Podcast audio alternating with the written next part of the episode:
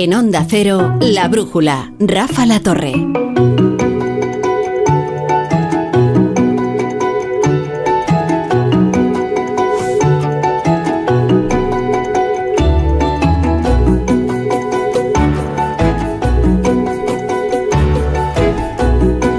Y a las 8, las 9 en el resto de, de España, en la península, Baleares, en Ceuta y en Melilla, comienza la brújula de la economía. Hoy desde Santa Cruz de Tenerife, desde este Teatro Guimerá y desde este estudio privilegiado.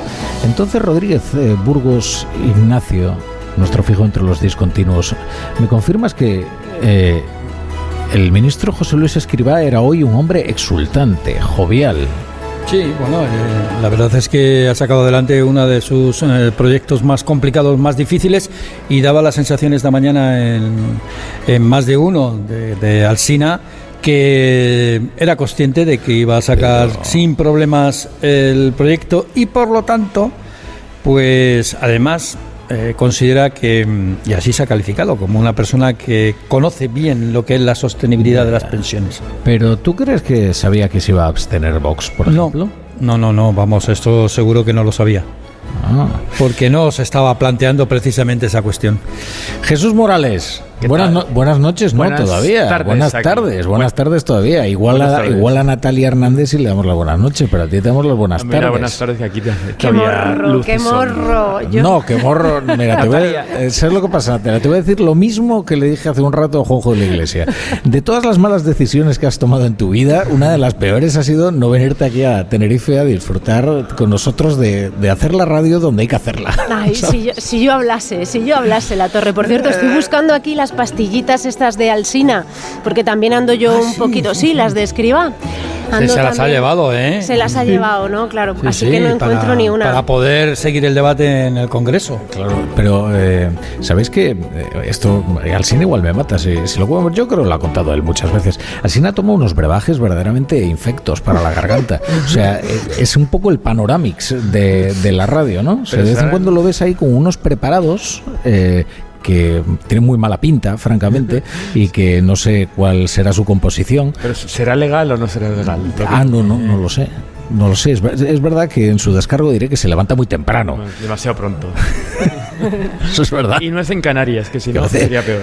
Eso es verdad. Bueno, eh, así como nosotros nos favorece muchísimo el horario canario, porque sí, fíjate sí, lo sí. que es hacer la brújula Natalia Hernández y terminar a las diez y media de la noche. O sea, bueno, es que- perfecto, ¿no? Se podrá cenar. Pero no vais a estar así toda la tertulia, ¿verdad? No. no, pero, pero claro, ahora si nos ponemos en el pellejo de Alsina, claro, es que empezar a las 5 de la mañana ya sí que es un exceso, ¿no? Y esto el que, esto el que lo ha vivido la madrugada, desde luego lo sabe, desde luego lo sabe. Bueno, solo te diré que estamos a treinta y tantos grados, ¿eh? Natalia, y ya está, hasta aquí, ¿eh? el tono jactancioso. Que, que cada, que cada minuto que hago radio en Tenerife me gusta más. Me pasa como a escriba, ¿no? Como escriba con las pensiones. Como escriba con, con su las pensiones. reforma. Desde Oye, luego, yo- esto está desolado, ¿eh? Que por aquí cierto, sola. eh, eh, Escribá nos ha, nos ha invitado a demorar nuestra jubilación. Sí, sí, pero creo que a Alsina no lo ha convencido. ¿A ti te ha convencido? No. no, a nadie. No te miras a jubilar ahora, que he llegado yo a la brújula, Ignacio. A ver si... No, no, no, no. no. Forma parte No, de ese tranquilo. envejecimiento activo, ¿no? Que, que Sí, sí, sí, sí, está claro. tan de moda, sí. Pero de todas maneras, eh, Natalia, eh, tú, Jesús y yo no deberíamos preocuparnos por estas cosas, porque nos queda que, lejísimos, hombre, ¿no? Él, él ha hecho cuentas, ¿no? Y supuestamente nos llegará la pensión. Tenemos que creer esas cuentas, pero ¿Tú te las crees, bueno. Jesús? eh, me gustaría creérmelas. Hombre, yo O sea, que- no. quiero decir, no, quiero Por lo que te toca. Evidentemente me conviene creérmelas y yo creo que, que alguien hará nuevas cuentas, ¿no? En 10 años, en 5, en 15. En con lo dos, cual quizá seguramente al aire. cuando nos, cuando nos jubilemos serán otras cuentas muy diferentes a estas. Pero si la IREF ya ha hecho cuentas, no sé por qué vamos a tener que esperar otros dos años.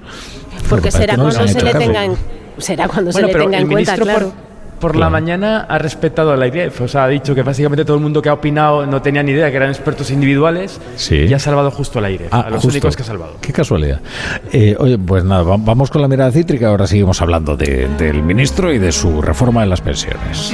Pues mira, no hay nada mejor eh, para, para hablar de las pensiones que hacerlo desde el Salón de los Espejos de este teatro, el Teatro Guimera, de Santa Cruz de Tenerife, el teatro más antiguo de Canarias, que abrió sus puertas a, pues en la, a mitad del siglo XIX, corazón cultural de la ciudad y del carnaval. Y nada mejor que el carnaval para explicar el teatro y la política y también la economía, que tiene mucho de escenografía, de puesta en escena, de disfraz. Hoy un ministro que llegó como técnico al gobierno de Sánchez, José Luis Escribá, pues se ha cambiado de ropaje y se ha convertido en político, en protagonista. Hoy ha sacado adelante su reforma de las pensiones sin problemas, incluso con más apoyos de lo que inicialmente pensaba la reforma sin problemas, una reforma que cuanto más habla de ella, como él dice, más le gusta. Así lo, apuntaba en más de uno de, de Alsina. Escriba rechaza las críticas, la oposición del PP y lo que él denomina el ruido. También la reforma del 2011 fue muy criticada por el Partido Popular, pues no la tocó, no la tocó. Luego, yo, creo que todo esto es más ruido de corto plazo. No se cree usted mucho eso de que, va a haber cambios. Igual se intenta, ¿eh? y, de luego hay instancias en la sociedad que no quieren que las pensiones tengan el nivel de suficiencia que tienen y luego lo van a intentar, pero es muy difícil. ¿eh?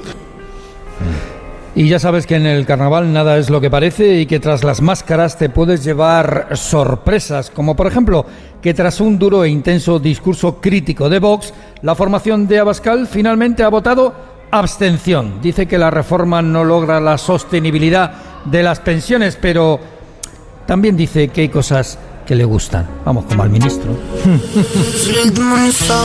Bueno, la reforma a las pensiones se ha aprobado en el Congreso cuando a la vez se conocía el dato adelantado del IPC de marzo. Este mes los precios han subido un 3,3%. El gobierno se felicita de esta, de esta moderación en la subida, algo que francamente nos aparece en la inflación subyacente, que es la que debería preocuparnos, ¿no? Sí, porque la inflación subyacente, la que no tiene en cuenta los alimentos frescos ni la energía, es de naturaleza rebelde. En marzo apenas se ha moderado una décima, se sitúa en el 7,5%. Vamos, que no se ha disfrazado, que sigue ahí como el dinosaurio de Monterroso. El secretario de Estado de Economía, Gonzalo Andrés, señala en Onda Cero que comienza, eso sí, a dominarse la inflación general. Habrá cierta volatilidad mensual, pero yo creo que este dato lo que indica es que vamos a estar en unos niveles mucho más razonables y sobre todo entre los niveles más bajos de Europa, ¿no? Lo que claramente pues eh, nos sitúa en una buena posición tanto a las familias como a las empresas. La inflación interanual se ha presentado con un traje llamado escalón, que es el efecto estadístico ya que todo es comparativo lo que tiene que ver con la inflación, con la inflación del año pasado que reflejó el inicio de la guerra en Ucrania con una intensa elevación entonces del coste energético, por eso hoy día con la caída de los precios de la electricidad y de los carburantes respecto a esas fechas, la inflación interanual se coloca en nuestro país en el 3,3%, que es el nivel más bajo en año y medio. bueno, y esto sí que va a sorprender a más de uno, o no. Lo que no se moderan, sino que aceleran son los ingresos públicos, porque el año pasado Hacienda marcó un nuevo récord de recaudación y esto tiene mucho que ver con la inflación, ¿verdad? Desde el gobierno dicen que es por la recuperación en el empleo, pero vamos a ver, también se beneficia del hecho de que aumentan los precios y como aumentan los precios también el porcentaje que se lleva el IVA y por tanto el Estado, ¿verdad? Es los impuestos especiales y bueno, Hacienda recaudó el año pasado 255 mil millones de euros, que como diría nuestro compañero Carlos Rodríguez Brown, el profesor, se han recaudado gracias a usted, señora. Pues eso, 250.000 millones. Hacienda ingresó el año pasado casi un 14,5% más que en el 2021. Se registran fuertes incrementos en sociedades por la recuperación de las ventas de las empresas, en el impuesto de la renta por el empleo y en el IVA, porque la inflación llena también las arcas del fisco. Según la ministra María Jesús Montero, dice ella que es sobre todo por la marcha económica. Que ha quedado acreditado que es falso que el Estado esté teniendo una recaudación, insisto, que algunos tildan de forrarse con motivo de la inflación. Si los ingresos aumentan es porque aumenta la riqueza y aumenta la creación de empleo. El Banco de España indicaba que la mitad del aumento, lo decía hace pocos días, que la mitad del aumento de la recaudación fiscal llega por el avance de la inflación. Hmm. De cualquier forma, el déficit público en el 4,8%, que es menos de lo esperado. Eh, Bueno, nuestros oyentes, que ya conocen bien a Ignacio Rodríguez Burgos, saben que tiene unos gustos algo eclécticos en lo que se refiere a la música. Y entonces se preguntarán, ¿pero por qué está poniendo esta música así? Esto que podríamos considerarlo trap, ¿no? Sí, es trap, trap, Mira, aquí no se puede decir. Y el trap es muy importante. Aquí tenemos a Quevedo, ¿eh? como Sí, gran sí, símbolo Quevedo, de. bueno. ¿Verdad? El gran triunfador A mí me gusta de- mucho, ¿eh? de, la época. Me gusta mucho, pero esto es Young Beef. Esto es Jung Beef. Bueno, esto entra dentro del capítulo de las de las otras noticias, además eh, de, de la recuperación de- del turismo y de las buenas previsiones del turismo, ¿verdad? Sí, esta Semana Santa puede ser la mejor desde 2019. Incluso puede superar aquel año en reservas hoteleras. Y hay que recordar que aquel año 2019 fue el mejor de la industria turística española. Las ocupaciones pues, rondarán el 80%, mejoran las conexiones aéreas, algo que favorece a destinos con turistas con más turismo extranjero, como es el caso de Canarias. Pero hoy Rafa, hoy Hmm. Rafa, y esta es la razón de por qué suena la música de Jung Beef ¿eh? de fondo, hoy Rafa. Esto uno de los destinos contaras. sorpresa inesperado ha sido la plaza madrileña del Callao, donde ahí en la Gran Vía, donde el cantante granadino Jung Beef ha decidido lanzar al aire billetes de euros de 10, de 20 euros, de 50 euros no he visto. ¿eh? Pero bueno, el caso es que Pero- ha lanzado 5.000 euros allí entre sus seguidores en mitad de la Gran Vía. Bueno, no te esto- puedes imaginar Primero- el lío que se ha montado. Hombre, pero ¿cómo no se va a montar lío? Pero vamos a ver, eh, pero este tío que se cree el Joker, ¿o qué? Pues algo parecido. al- Pero, pero, ¿Esto qué es? Pues esto ya, ya ha ocurrido varias veces, ¿no? Para otro cantante también de, de trap eh, recorrió la, la castellana eh, en un Ferrari haciendo trompos.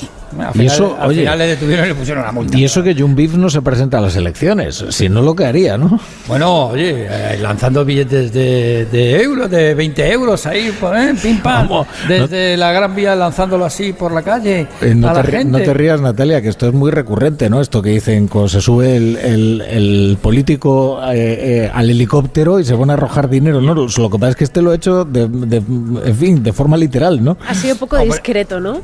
Sí, sí. Bueno, oye, aquí ha habido en economía, hay un señor que le dieron un premio Nobel ¿eh?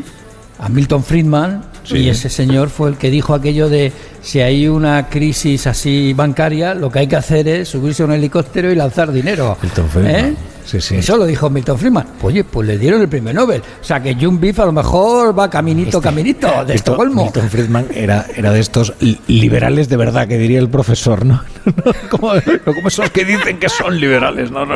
De Milton Friedman son palabras mayores. Oye, pues vamos a, vamos a poner unos anuncios y enseguida debatimos sobre lo divino y lo humano aquí, que es lo que nos ocupa en realidad en la brújula de la economía, porque de economía hablamos, pero hablamos también de otras cosas, ¿eh?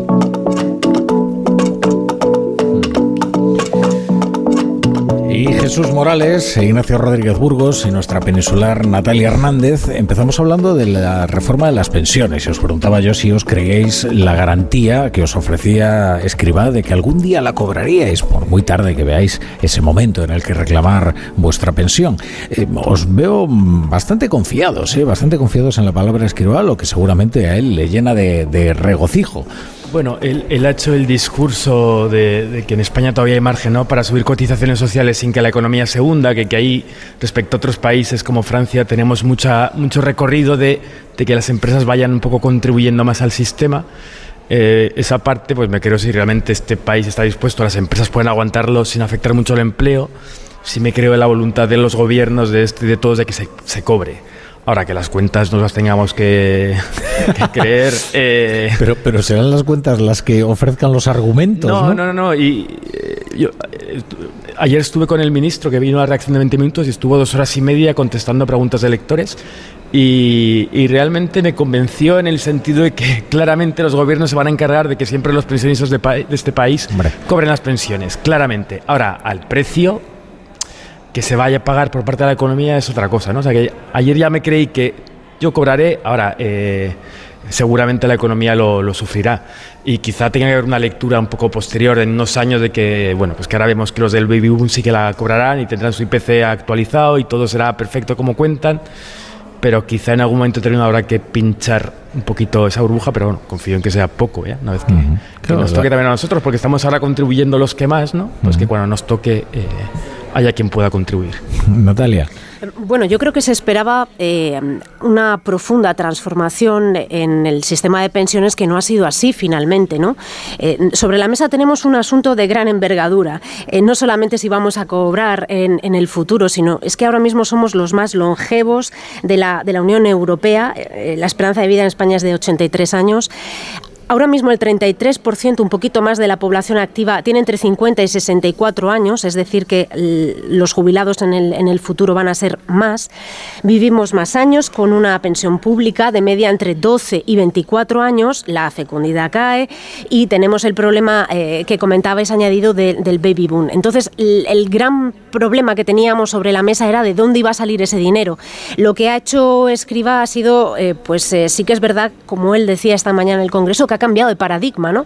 Porque no ha tocado los gastos como quizá se esperaba que, hiciese, o al menos es lo que muchos expertos estaban demandando, sino que ha tocado los ingresos. Eh, y habrá más, eh, habrá, habrá más gasto, de hecho, ¿no? Por esa ampliación de coberturas, de brecha de género.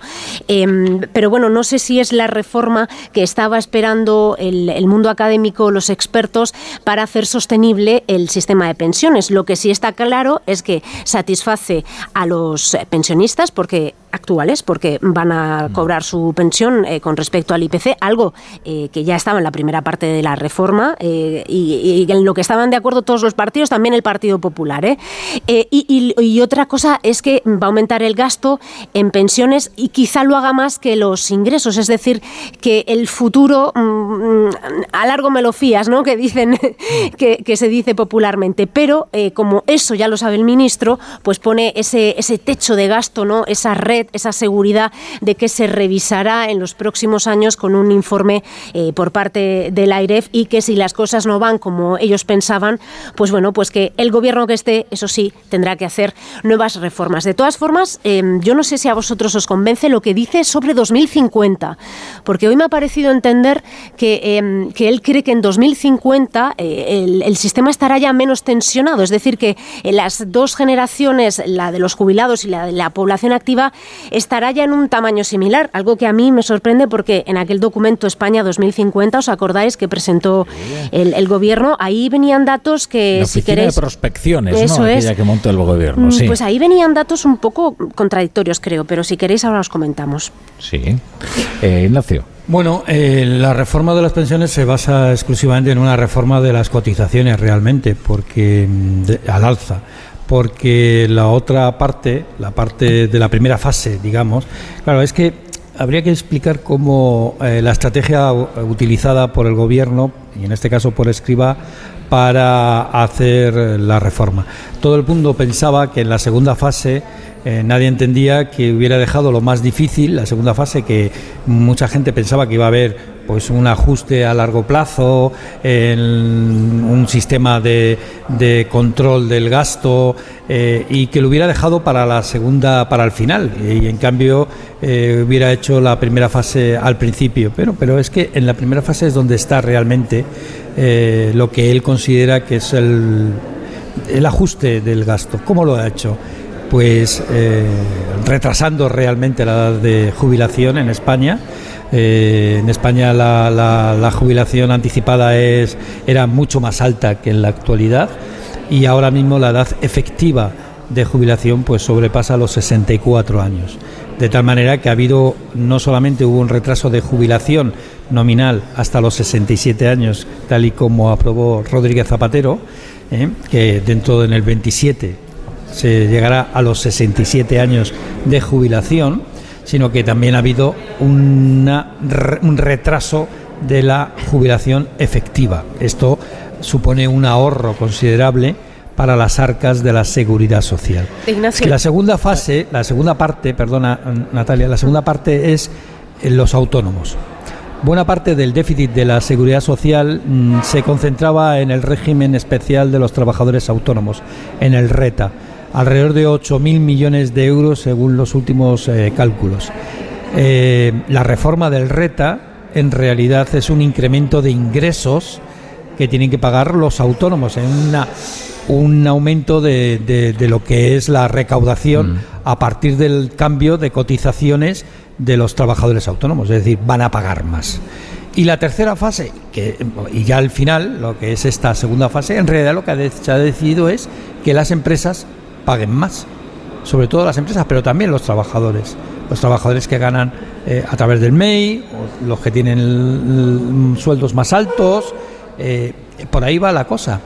Eh, ¿Qué ocurre? Bueno, pues todo se, se fundamenta en unos cálculos en dos cuestiones.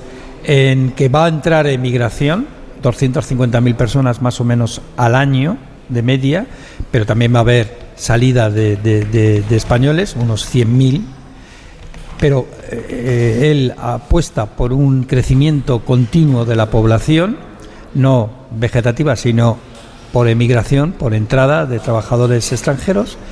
Y la segunda cuestión en que vas a tener un crecimiento más o menos medio del 2% en el crecimiento económico. Claro, de aquí hasta el 2050, pues es mucho arriesgarse, pero bueno, como él ha dicho esta mañana, hay que hacer las previsiones en algún momento.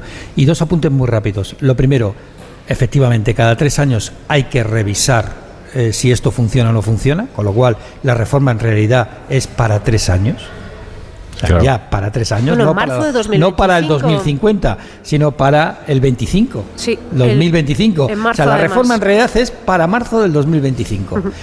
Esa, esa, es la duración real de esa reforma, porque a partir de ahí pues habrá que ver cómo va y el gobierno que esté tendrá que tomar decisiones. Y la segunda cuestión es que ha reconocido que la Unión Europea, la Comisión Europea, no le ha dado todavía el aval a esta reforma.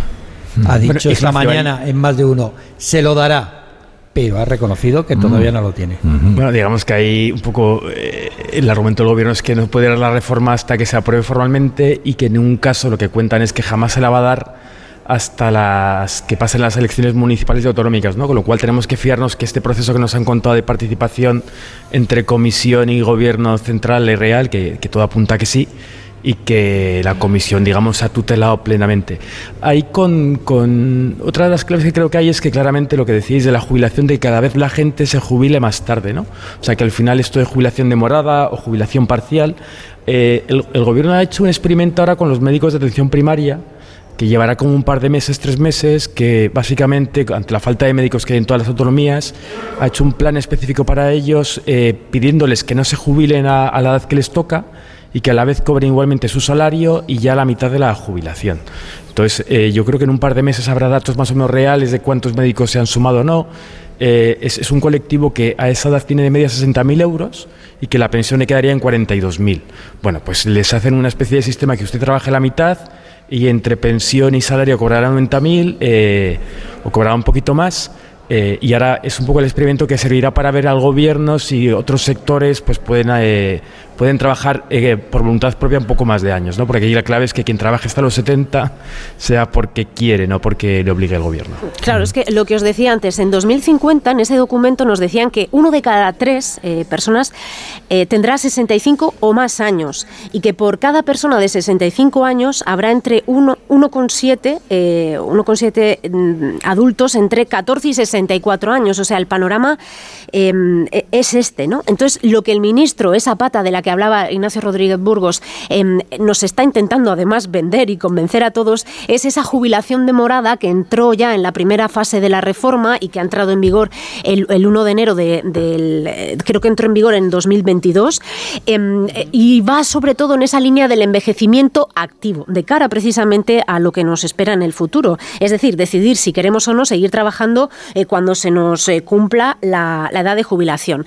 El problema que tiene España con esto es que además eh, tiene una de las tasas más bajas en, este sentido de, la Unión Europea, es que mm, los incentivos hasta ahora eran escasos, ahora con la reforma de Escriba se han incrementado un poco, pero la estructura productiva es muy difícil de, em, bueno, de llevarla a cabo porque, mm, a ver, eh, son actividades realmente físicas. Es la hostelería, es el turismo, es, la construcción. Entonces, en países como, por ejemplo, Dinamarca, Suiza o Estonia, que son los que lideran este envejecimiento activo, ha sido más sencillo llevarlo a cabo y, de hecho, tienen unas tasas bastante, bastante altas. Pero, claro, aquí en España esa jubilación demorada se ha comenzado, como, como comentabais, con, los médicos, pero veremos a ver si se puede extender eh, precisamente por esa estructura eh, sectorial de nuestro país, ¿no? de la población Natalia, activa. entonces confiemos en la inmigración, ¿no? que al final confiamos en la inmigración, nos lo quizá, arregle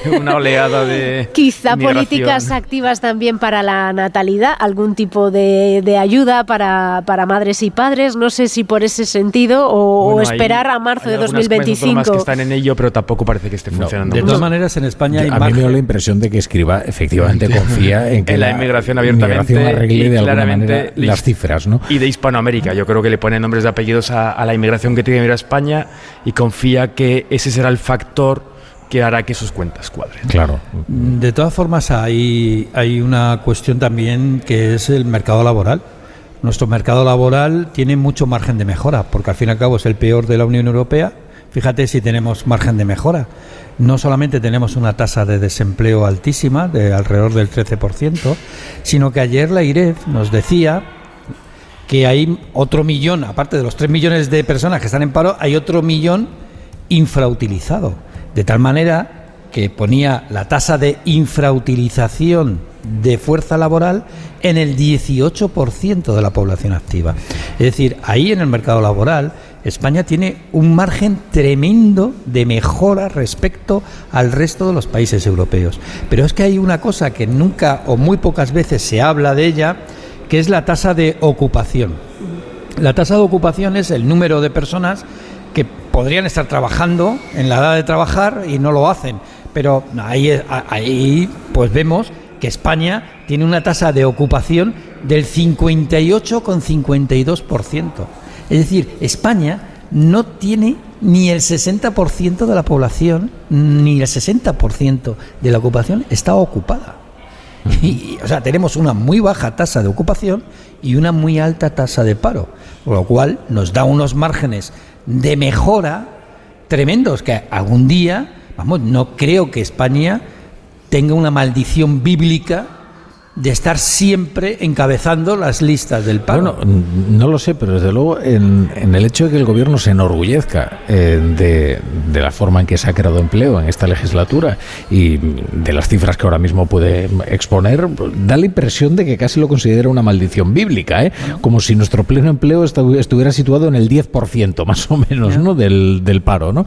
Pero, y, y creo que, fíjate, eh, es eh, en, en esta materia hay una cierta resignación ambiental, ¿eh? respecto de, de, que tenemos que sufrir un paro estructural de, bueno, del 10%, del 10% sí, más o menos. Pero eso es, eh, es que fíjate, incluso cuando nos va muy bien, muy bien, muy bien, el punto culminante de la actividad económica en España fue en, en 2007, creo, ¿no? 2007, que llegamos incluso a codearnos con el PIB por habitante de, De Italia. de- de Italia. Incluso Rodríguez Zapatero llegó a decir que había habido League. el sorpaso que se había producido. Incluso en ese momento teníamos el doble de paro que la Unión Europea. Bueno, es que no bajó del 7%, en ningún No bajó momento. del 7. No bajó del 7% en 2007. Ahí hay una parte, y no, no es por criticar a la sociedad, sino que eh, es lo que hay, eh, que hay una parte con mucha subvención ¿no? y con mucha ayuda pública, eh, que digamos que ha habido parados en este país que al llegar a los 52 años tenían ya unos, retribu- o sea, tenían digamos que se favorecía no volver al mercado laboral, ¿no? por, por ayudas sociales que hicieron, que estaban muy bien pensadas, pero que quizá eso hace desincentivar que gente que podría volver al mercado laboral pues tampoco les salga a cuenta, porque al Pero, final... Entonces están, no están tan bien pensadas. No, bueno, no, a ver, estaría bien pensadas en un momento en el que no había capacidad de empleo como ahora, ¿no? Esas ayudas surgieron en una época de España Claro. en la que esa gente no podía trabajar y aquí el problema es que quien inventó esas ayudas se olvidó ponerlo de forma transitoria y ahí se han quedado. Entonces son ayudas que cuando se idearon quizá tenían un sentido, pero por unos años y ahora que realmente hay capacidad para que esa gente trabajase, pues bueno, pues son circunstancias que efectivamente sí hay gente que sí. Fíjate, el otro día entrevistaban a un líder sindical francés, ahora no recuerdo el nombre, en el país y era muy interesante ¿eh? leerlo. La ley, la ley, la ley. Expresaba su, bueno, su visión eh, de, la reforma laboral eh, francesa y en algunos momentos además aludía a la reforma que se estaba llevando a cabo en España con el acuerdo de los sindicatos. ¿no? Y hay un argumento que utilizaba este líder sindical francés, decía, es que fíjese usted, dicen, Claro, nosotros nos jubilamos mucho antes que los españoles, pero hay que ver la edad real de jubilación. La edad eh, oficial, digamos, la edad legal, son 64 años. Eh, perdón, son 62 años, pero quiere cambiarlo a 64 Macron. Pero el francés se jubila ya a los 63 años, dice, de media. En cambio, usted mire España, por ejemplo, y aludía precisamente a que, aunque la edad de jubilación en España es 67 eh, años, sin embargo, los españoles se jubilan bastante antes y que, bueno, que al final, eh, digamos, terminan con su vida laboral por una razón, por otra, por lo que sea, por esto que señalas, por ejemplo, Jesús, eh, antes de, mucho antes de tiempo. Al final lo que nos decía es que el sistema español es un poco falso, ¿no? Que, que hay unas reglas de juego con miles de excepciones que, hacen que mucha gente pueda acceder a, la situación mucho antes. Aún así nos jubilamos ya más allá de los 64, ¿eh? la efectiva, eh, la real, es más allá de los, creo que 64 con 8 años. O sea que bueno, que tampoco se quejen eh, los franceses, que ya nos jubilamos eh, más de lo que, de lo que quiere poner Macron. Y además hay que recordar que en muchos casos la jubilación anticipada te trae una penalización en la jubilación, en lo que vas a cobrar, ¿eh? Cuidado que lo, que tienen no, sé cómo va a convencer Escriba a Alsina de que se jubile antes de tiempo. No, No, no, le decía que, prolongase su vida. Que demorara la jubilación. que, siguiera trabajando, que siguiera madrugando a esas, que se levanta a esas horas intempestivas ¿eh? ah, para ir a trabajar. bueno, pues que siga haciéndolo. Eso es lo que le recomendaba el ministro. Oye, vamos a poner unos anuncios que enseguida vamos a hablar de, Santa Cruz de Tenerife y de su realidad, que es, eh, es muy interesante. Tenemos ya por aquí al, al alcalde. La brújula.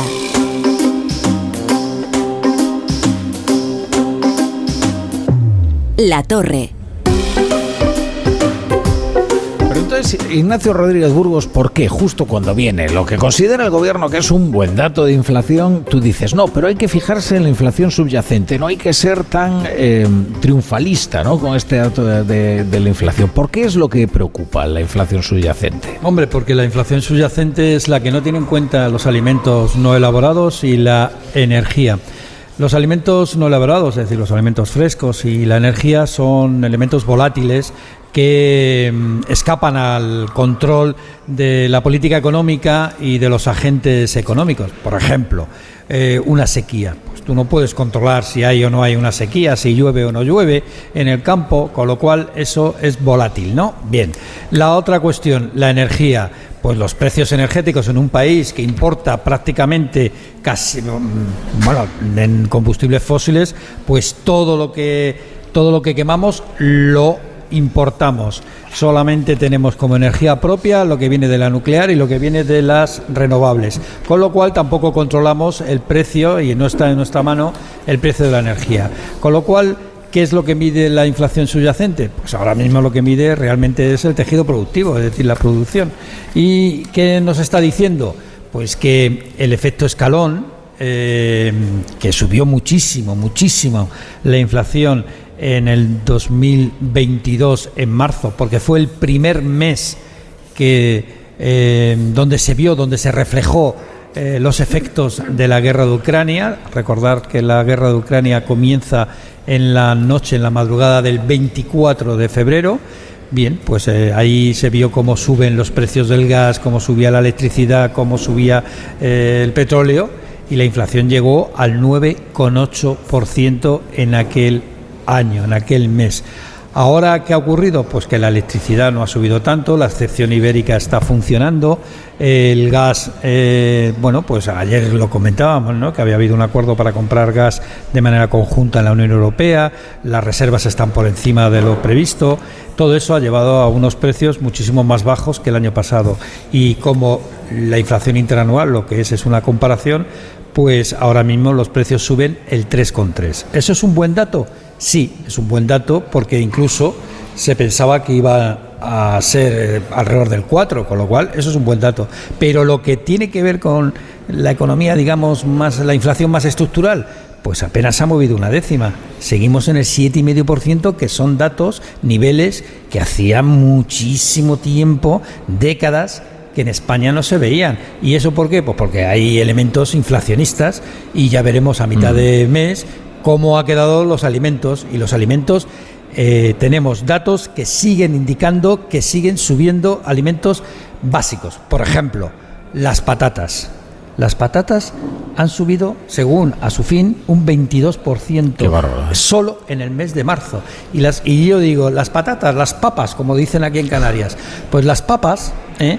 es uno de esos alimentos claves para medir la inflación, porque es uno de esos alimentos que son sustitutivos de otros alimentos más caros, de otras comidas Sí. más caras, cuando vienen mal dadas, cuando los precios suben. Como ocurre generalmente con todos los hidratos. Exacto.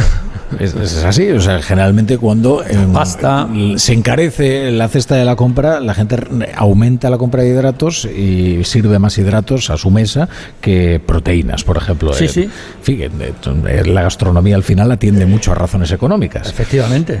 O sea que- bueno, dejadme que, que- Sí, Natalia. No, que, que, eh, completando lo que decía Ignacio, que este efecto base eh, lo vamos a ver en los próximos eh, meses, pero tanto al alza como a la baja. Es decir, eh, que si la inflación en el, el año pasado, por ejemplo, en el mes de agosto fue del 10,8%, eh, pues seguramente este año veremos una baja, pero cuando eh, la inflación, por ejemplo, de noviembre sea eh, pues eh, no tan un dato, el año pasado fue del 6,8, este año pues que no sea de una manera tan incrementante, in- tan grande como, como el anterior, veremos una caída. Quiero decir que esto va a ser pues como un serrucho, ¿no? De para arriba y para abajo vamos a ver la gráfica todo el año. Bueno, dejadme saludar al alcalde de Santa Cruz de Tenerife, que es José Manuel Bermúdez, y ya nos acompaña en este estudio improvisado del Teatro Guimerá, desde donde estamos emitiendo la brújula.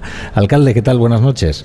Buenas noches. Buenas noches, que estoy acostumbrado a decir buenas noches en la brújula de la economía. Entonces, en- en- debería decir buenas tardes, pero ya, no- en fin, ya está Buenas tardes, noches, ¿no? Ya. no, nos viene muy bien esto. No, no le negaré que, que no estamos muy a gusto en su ciudad. ¿eh? O sea, la verdad es que de a gusto. La verdad es que para nosotros es un placer tenerte aquí. La brújula es un gran instrumento, una oportunidad para Santa Cruz de Tenerife para eh, hacer valer un poco nuestra condición de cocapital de Canarias y también de, de un sitio que creo que vale la pena ver, que vale la pena visitar. Desde luego. Bu- Bueno, seguir más lejos, donde estamos? Aquí, el Teatro Guimerá, que es un símbolo de la ciudad. Esto es como el Gran Rex para Buenos Aires. Bueno, pues el Teatro Guimerá para, para Tenerife, que creo que además le van a dar aquí un remozado tecnológico muy interesante, ¿no? 172 años nos contemplan. ¿eh? Estamos hablando del teatro más antiguo de todas las Islas Canarias, el Teatro Guimerá, el Teatro Decano. Y efectivamente yo creo que ha tenido varias remodelaciones a lo largo de su historia y ahora justamente estamos preparando una remodelación importante, por un lado para sustituir las butacas y por otro para actualizar con la tecnología adecuada lo que necesita hoy una puesta en escena en un sitio tan bonito como este. Oye, lo que quizás no todo el mundo sabe es que aquí hay un templo masón único en, en España, ¿no? Templo masónico, templo masónico que fue construido para ser templo masónico. Fue construido por una logia masónica, la logia Añasa, y evidentemente cuando llegó la, la guerra civil, pues paró su actividad porque los masones fueron perseguidos durante toda la guerra civil. Pero curiosamente, no pasó en otras ciudades, en otras ciudades los templos masónicos que se construyeron fueron derruidos. En el caso de Santa Cruz se mantuvo con diferentes usos, como farmacia militar, en fin, diferentes usos hasta que el ayuntamiento lo compra y hoy lo está rehabilitando para convertirlo en el Museo de la Masonería Española, de tal manera que eh, un edificio que merece la pena ver, estamos hablando de que tiene una fachada egipcia con cuatro efigies, un triángulo con un ojo que te mira desde lo alto, realmente merece la pena conocerlo, se va a convertir en un sitio para visitar. Mm, Estoy convencido que masones hay en todo el mundo, en el Reino Unido, en Francia, en, mucho en Sudamérica, en Estados Unidos, también en España, estoy convencido que todos aquellos que visiten la isla por cualquier motivo no van a dejar de visitar una vez que lo terminemos el templo masónico. Que fíjese, tenía una entrevista aquí que estaba leyendo con el, el, hombre de mayor rango en la masonería española, que es, eh, es un doctor en ciencias geológicas de la Universidad Complutense de Madrid, eh, Jesús Soriano Carrillo. Jesús lo conozco, lo conozco mucho y lo conozco profundamente porque hemos eh, establecido amistad en la rehabilitación del templo masónico. que dice, dice, Tenerife es el sitio donde mejor se entiende la masonería. Decía. Bueno, yo, yo que conste que yo no soy masón, pero sin embargo sí soy eh, un profundo creyente en mi ciudad y tenemos algo único, algo que hay que rehabilitar y que hay que enseñar, que tiene un relato precioso. En ese templo masónico tienes una sala de reflexiones, una gruta excavada debajo del templo, donde el masón, antes de ser iniciado, reflexionaba la noche anterior, toda la noche reflexionando en una gruta, que yo he estado en la gruta, y cuando, cuando la conozcas, si la llegas a conocer algún día, te darás cuenta que o salías masón o te entraba un canguele que tremendo. Yo creo que el próximo programa deberíamos hacerlo allí si nos dejan. Bueno, cuando esté rehabilitado, ahora mismo estamos en plenas obras y no, no podríamos, pero cuando esté rehabilitado seguro. bueno, usted no es masón, usted es de Coalición Canaria. Sí, vamos a hablar un poco de política. Sí, sí, soy de Coalición Canaria. Eh, vamos a ver, Coalición Canaria que, que, que, tuvo un enorme poder, una enorme... Y sin embargo ahora queda Santa Cruz de Tenerife no como esa aldea gala de, Coalición Canaria. Bueno, Coalición Canaria ganó las elecciones en el año 2019, tanto al Cabildo de Tenerife como sacó un gran resultado el gobierno de Canarias, pero esto de, ganar no siempre da posibilidades de gobernar y los pactos eh, son necesarios. En este caso hubo un pacto, el Pacto de las Flores, que nos sacó del gobierno. Y bueno, pues como ha pasado a otros partidos en, el Estado español, ahora estamos esperando la oportunidad de volver a gobernar en el gobierno y en el Cabildo. ¿Y? En Santa Cruz estuve 14 meses en la oposición y luego tuve la oportunidad de hacer una moción de censura y volver a, a gobernar, aunque yo gané las elecciones en el 2019 de una manera amplia pero bueno, lo de los pactos, ¿no? que es sí. complicado. No, no, unos pactos turbulentos, ¿no? También aquí en el, en el ayuntamiento. Pactos ¿no? complicados. Aquí fue un pacto entre Podemos, eh, PSOE y Ciudadanos. Fue un pacto complicado en el que, lógicamente, el objetivo era sacarme, pero no pasa nada. Mm. Eh, fue legítimo. ¿Y qué perspectiva tiene, tiene para las próximas elecciones? No, no, no, solo usted aquí en Santa Cruz de Tenerife, sino también Coalición Canaria a nivel, a nivel regional. Hombre, hay algunas cosas que han cambiado del 2019 hoy. El panorama político creo que se ha aclarado. Eh, ya algunas fuerzas políticas lo tienen muy difícil para sacar un resultado, como es el caso de Ciudadanos y francamente yo creo que Coalición Canaria tiene muchas opciones de volver a gobernar tanto en Canarias como en el Cabildo y espero también que en el Ayuntamiento de Santa Cruz. Claro, porque se refería usted antes al Pacto de las Flores. ¿Usted cree que, que casos como el, el, del Tito Berni o el caso mediador va a desgastar al, al gobierno de Ángel Víctor Torres? Yo tengo, yo tengo una, una opinión personal sobre este tipo de cuestiones y mi opinión personal se basa en que nadie puede ser condenado hasta que no haya una sentencia firme. Siempre he creído en la presunción de inocencia de todo el mundo. Cuando ha afectado a mi partido lo he pedido. Y cuando afecta a otros partidos, como el caso del Partido Socialista, también lo pido. Es decir, presunción de inocencia. Estamos en un Estado de Derecho y no podemos condenar a todo el mundo sin que haya un proceso judicial que termine en una condena. Por lo tanto, soy bastante prudente en estos tipos de casos e intento no condenar a la persona que esté imputada hasta que no haya una sentencia firme. Lo que pasa es que cómo ha afectado este caso en la este proyección caso, nacional de este caso, sobre todo la porque, reputación ¿no? de las Porque tiene un componente que no tiene tanto que ver con la corrupción como con la reputación. Y desde luego cuando mezclas un tema de drogas, cuando te mezclas un tema de prostitución en la política pues no es un buen ejemplo precisamente para darle al ciudadano.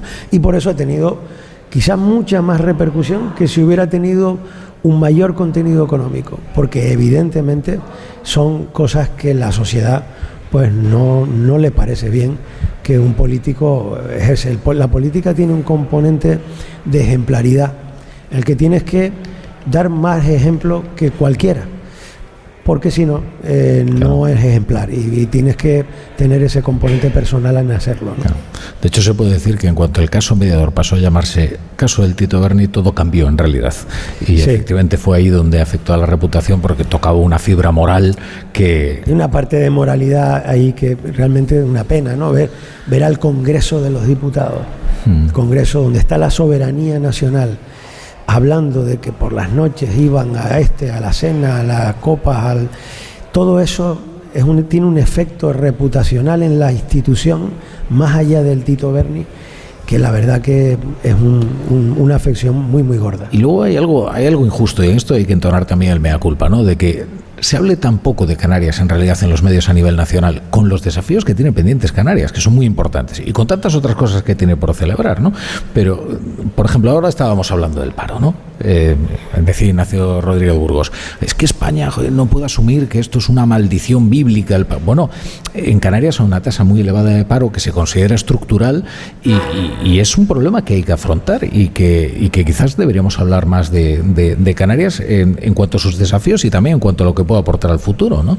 Por supuesto. Nosotros, por ejemplo, en Santa Cruz llevamos una tendencia de contratación muy alta. A nivel de, de la economía estamos en situaciones prepandemia, pero desde, hace muchos años. Es decir, estamos en una tendencia claramente al aumento de contrataciones. Pero es verdad que se están produciendo cosas que eh, tienen que hacernos reflexionar sobre el futuro y el presente. Eh, cuando se habla de la diversificación de la economía canaria, que siempre es una gran apuesta, ¿no? no vivir solo del turismo. Bueno, eso se tiene que materializar en gente formada. Nosotros en Santa Cruz, ahora mismo, por ejemplo, un rodaje de una película multinacional en Santa Cruz, una película, una superproducción americana hoy, ya no es noticia. Hmm. Ya hoy no es noticia. Es algo que ocurre 90, 100 veces al año en la isla y en nuestra ciudad. Y eso es producto de una política determinada de incentivación fiscal, de, de atraer inversión, que ha creado una industria audiovisual que da trabajo a mucha gente a mucha otra gente del mundo audiovisual y al a mucha gente del mundo de la hostelería, de la hotelería, en fin, mucha gente. Eso es una apuesta decidida.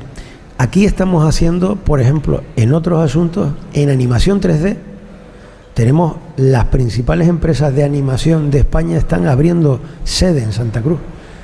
Hace poco llegó una empresa de París, hay unos dibujos animados muy conocidos que se llaman Ladybug, Sí, bueno. Ladybug, Ladybug se hace en Santa Cruz. Lo de Ladybug entre las niñas, es que yo, ¿sabes? Tengo una hija. Por eso, por eso. Es por eso, espectacular eso. Pero no sabías que, esto se hace, en, Santa Cruz de Tenerife. Ladybug. Ladybug se hace en Santa Cruz de Tenerife. Pero y hoy voy a dar una, voy a dar una primicia. Más asombrado que con el templo masónico. ¿eh? Ladybug se hace en Santa Cruz de Tenerife. Y voy a dar una primicia. Hay una nueva serie, no voy a decir, de, sé que es de Sony, pero bueno, no voy a decir en qué plataforma va a salir a nivel internacional una nueva serie de dibujos animados cuyo protagonista es Lionel Messi. ¿Cómo? Esa serie que se va a distribuir en todo el mundo se va a hacer en Santa Cruz de Tenerife. Se va a mm, realizar y luego se emitirá por varias plataformas a nivel mundial. Es decir, estamos generando ya diversificación económica. Quizás por eso eh, eh, estamos muy empeñados en atraer inversión aquí. Nosotros ahora mismo nos acaban de dar un premio entre 50 capitales españolas a la capital con mayor libertad económica. ¿Esto qué significa? Que para nosotros que vengan empresas a invertir aquí y creen puestos de trabajo es santo y seña, ley de vida. Hemos, por ejemplo, bajado la presión fiscal todo lo que hemos podido, todo lo que nuestros servicios nos permiten. Porque tenemos que mantener servicios. Mm. Pero ahora mismo el impuesto de construcción más barato de España es el de Santa Cruz de Tenerife. Este año, de los 12.000 autónomos y empresas que tiene esta ciudad, por primera vez en la historia no van a pagar la tasa de residuos sólidos en Santa Cruz de Tenerife. El impuesto de circulación es el más barato o está entre los más baratos de toda Canarias. No se paga tasa de ocupación de la vía pública por tener una terraza frente a un restaurante. Se suprimió hace mucho tiempo. Y a partir de este año ninguna empresa que abra en Santa Cruz va a tener que pagar tasa de apertura. Tenemos una presión fiscal que lo que intentamos es que el empresario por lo menos esa parte no le cueste. Luego está la parte burocrática que también estamos eh, generando avances para que sea la menor posible y se abran empresas en nuestra ciudad. Bueno, cuando escuche esto Ayuso de la presión fiscal y la libertad económica, bueno, nos dieron un premio a nivel y compararon Madrid y Barcelona ¿eh? y estamos por delante. Santa Cruz de Tenerife, es verdad que hace 10 años no éramos los primeros. Hace 10 años estábamos a mitad de la tabla. Hoy, después de muchos años de una política muy clara, de una presión fiscal lo más baja posible, creo que estamos en la línea adecuada.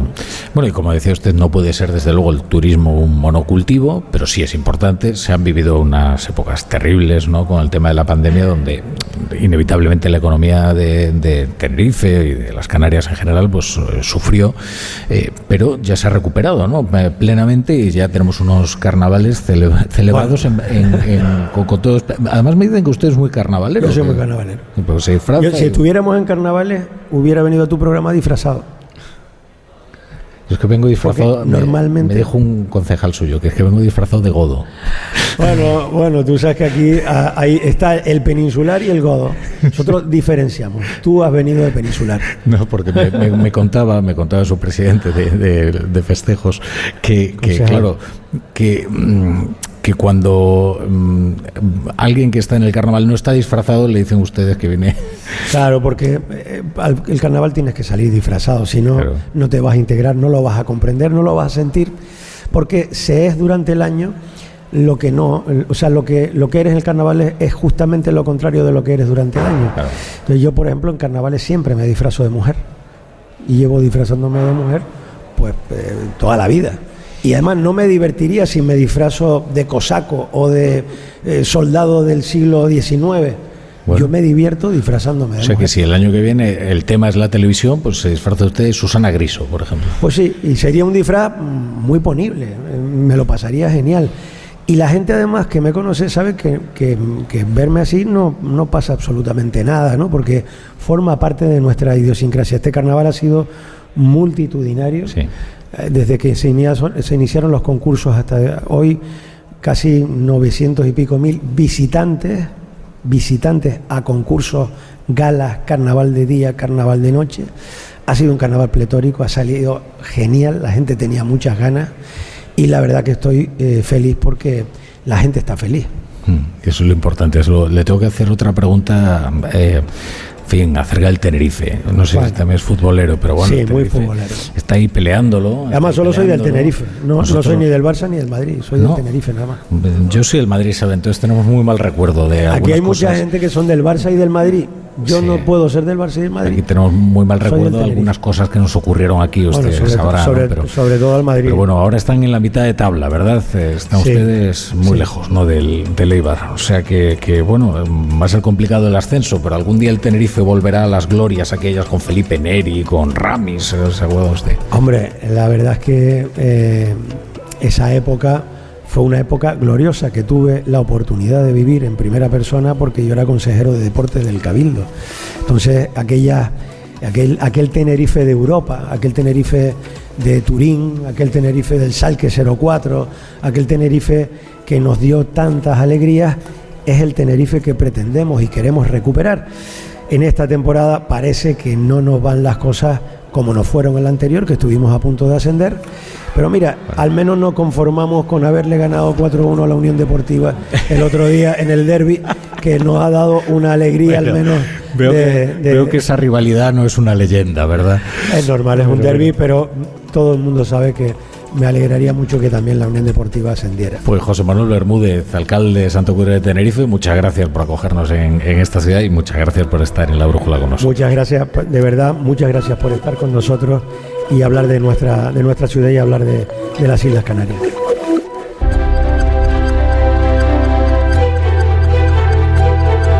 La brújula.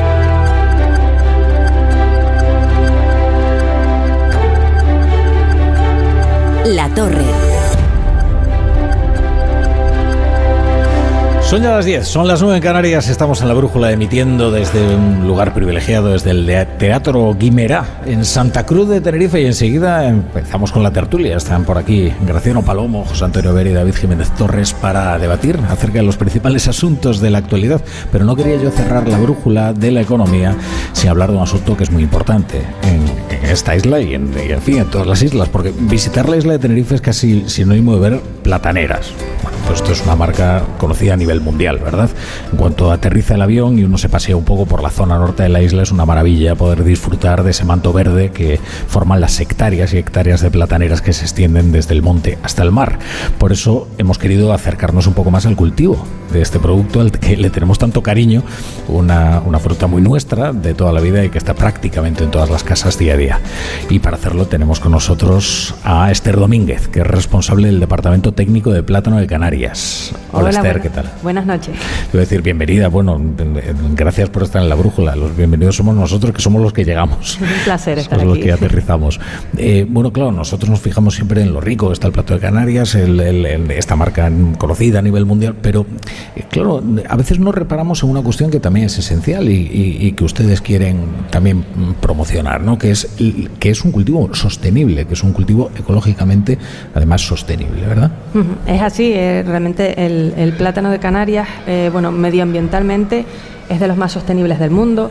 Eh, tenemos unas prácticas eh, culturales, bueno, artesanales prácticamente. El, cultivo del plátano es un cultivo que se hace todo a mano. Eh, además, bueno, mmm, el propio cultivo requiere una incorporación de materia orgánica a, al suelo. Toda, todas las hojas, los restos de plantas vuelven al, al, suelo, vuelven a la tierra. Es, es un ciclo cerrado. Eh, además, el control de plagas lo realizamos con control biológico. Son por así decirlo, bichitos buenos que eh, se, se, comen a los bichitos malos. Es una forma muy natural realmente de, de combatir esta, estas plagas.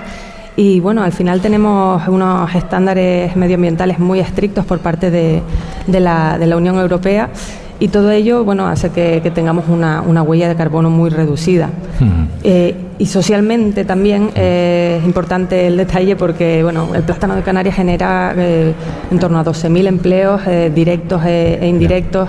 Nada tiene que ver con una gran multinacional bananera. Aquí son pequeños productores con su propia producción y, y bueno, realmente Ahora esa, que hablamos esa de la necesidad del empleo en la isla y del paro estructural que desgraciadamente tiene las Islas Canarias demasiado elevado, pues fíjense ustedes, ¿no? Se entiende todo mucho mejor cuando se habla con, de bichitos, ¿eh? El bichito bueno y el bichito malo. Ahora, lo que no sé si entiendo bien lo de la huella de carbono. ¿Cómo, ¿Cómo miden ustedes esto de la huella de carbono? Vale, la huella de carbono es un indicador ambiental eh, vamos, que representa la cantidad de CO2, de dióxido de carbono, que se libera a la atmósfera por el hecho de realizar una actividad.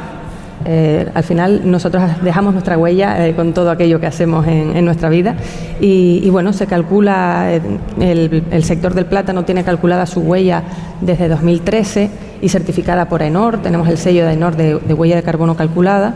Y, el SEC cálculo mmm, va recopilando, digamos, todas aquellas emisiones y absorciones que, que se realiza a lo largo de la cadena. Eh, desde que se siembra la planta hasta que se, se, gestiona el residuo de la cáscara de plátano. Y tenemos unos niveles muy, muy reducidos. A nivel global estamos en 120 gramos por cada kilo de plátanos que enviamos a la península, pero si nos quedamos aquí en Canarias, a nivel de cultivo, realmente las fincas, el cultivo de la platanera absorbe ese CO2 de, de la atmósfera. Bueno, y digo una cosa más antes de, de, empezar con la tertulia. Claro, las bananas que se traen de otros países no, no, no, tienen, digamos, esa sostenibilidad ni esa huella de carbono. Pues la verdad es que poco tienen que ver eh, las medidas eh, medioambientales que, que tenemos nosotros aquí en Canarias con las que tienen en terceros países. Ellos, un ejemplo, por ejemplo, es que utilizan productos fitosanitarios que en la Unión Europea están prohibidos y eso es una cosa curiosa porque llegan, ese producto abastece al mercado europeo, pero no tiene que cumplir eh, la normativa europea, tanto a nivel medioambiental como a nivel social, estamos en lo mismo. Mm. Bueno, pues Esther, Esther Domínguez, responsable del Departamento Técnico de Plátano de Canarias, muchas gracias por estar hoy con nosotros aquí en la Brújula de Santa Cruz. Muchas gracias a ustedes. Gracias.